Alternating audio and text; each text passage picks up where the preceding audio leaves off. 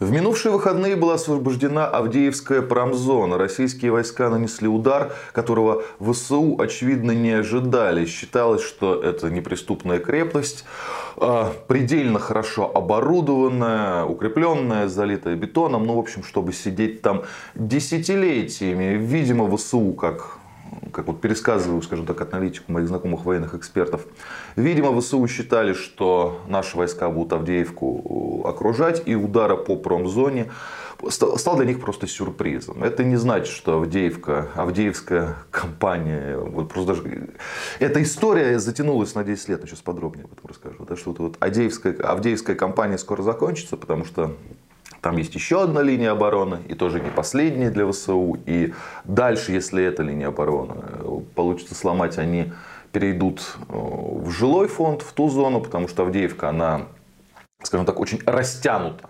Узкая, но длинная, вдоль железной дороги идет. Вот. Но она критически значима, стратегически значима, по-всякому значима. Оттуда уже почти 10 лет ведутся обстрелы. Донецка с разной периодичностью, она расположена рядом с очень важным транспортным логистическим узлом. В общем, как бы освобождение Авдеевки для российской армии это был один из главных вопросов всей СВО. Мы, э, российская армия, к этому еще не подошла вплотную, но приблизилась. Причем приблизилась, это я уже сейчас беру не военную составляющую, а политическую, в самый неудачный для руководства Украины момент, потому что последний месяц это месяц обрушения мифов. Э, в первую очередь для украинской аудитории, не только для нее. Мифов то, что вот сейчас ВСУ э, аж до Крыма дотопают, то, что они проломят линию обороны российских войск, про то, что вот-вот, ага, ага, и вот-вот, ага, ага. Вместо этого э, скажем так, падение интереса к Украине со стороны ее партнеров. Вместо этого проблемы с дальнейшим финансированием боевых действий. Вместо этого проблемы с поставкой оружия со стороны стран Запада. Да.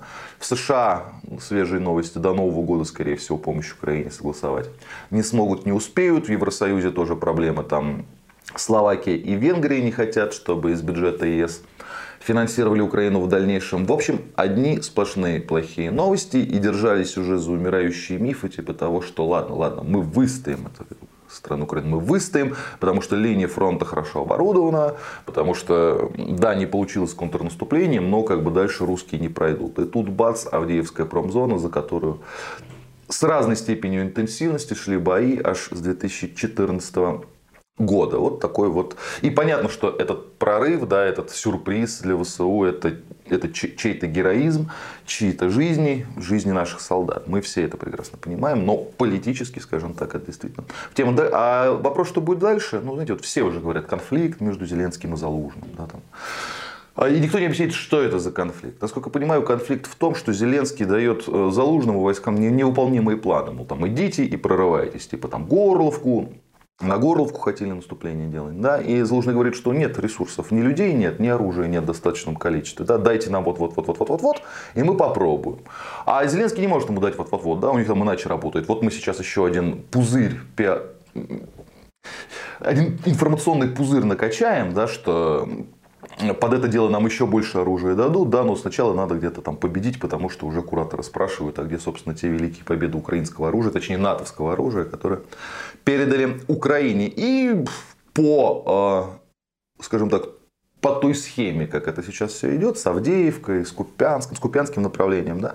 То есть это будет подтверждать на самом деле правоту Залужного, но его же, я думаю, Зеленский попробует назначить крайне. Правда, они боятся. Они это вот руководство Украины политической его лице. Поэтому все вот эти заявления про то, что Россия готовит Майдан-3, про то, что спящим агентам в СБУ сказали проснуться и раскачивать обстановку на Украине изнутри, это заявление украинских официальных лиц, включая президента. То есть они намекают, что сейчас там ну, сейчас, когда уже как бы, все очевидно, да, все-таки те люди, в том числе влиятельные, которые э, жить хотят, которые видят, к чему все это идет, да, э, поднимут голос в первую очередь против Зеленского, его вот этой стратегии, никаких переговоров, как бы э, только разгром в России военным путем, а их вот всех объявят, эти, как бы, эти голоса разума, которые наконец на Украине проснутся, их всех объявят российскими агентами, которые раскачивают лодку и так далее, и так далее. Но я думаю, что, знаете, как в старом пошлом анекдоте, это все, это все из серии как из серии того, что господин Зеленский просто оттягивает свой конец. Будьте здоровы, подписывайтесь на наш канал. И кому больше нравится в формате подкастов, в этом формате мы тоже есть.